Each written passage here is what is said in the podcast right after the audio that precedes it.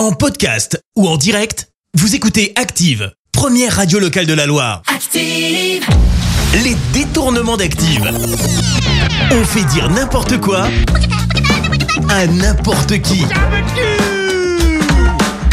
Alors alors, qui va nous dire n'importe quoi aujourd'hui? Eh bien, aujourd'hui, on va retrouver Gérard Depardieu, Marine Le Pen et Michael Youn. Michael Youn, parlez-nous de Bernard Tapie. Bernard Tapie. Son cul est plus connu que sa gueule. Effectivement, euh, Bernard Tapie. Il trompait sa nana dans une euh, dans une station-service. Il s'était servi de la de la pompe à essence comme d'un organe sexuel.